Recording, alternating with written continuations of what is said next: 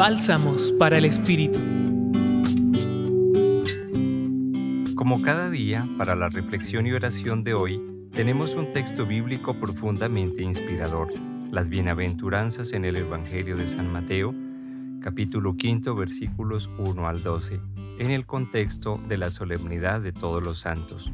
Nos podemos dar la oportunidad de hacer una lectura pausada, meditada y quizás contemplativa de cada una de las ocho bienaventuranzas o motivos de dicha y alegría y permitir que resuenen en todo nuestro ser.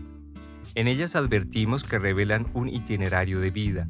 Se ve perfectamente dibujada la vida de Jesús y la de todos los santos, sus amigos, es decir, de todas aquellas personas que con sus opciones, pensamientos, palabras y acciones concretas reflejan la identidad de las bienaventuranzas.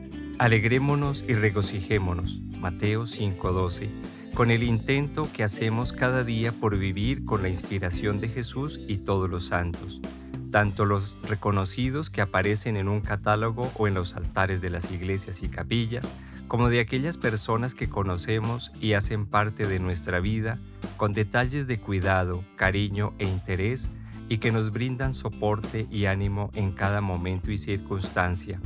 Que el Señor nos conceda la gracia de forjar la santidad en la vida cotidiana.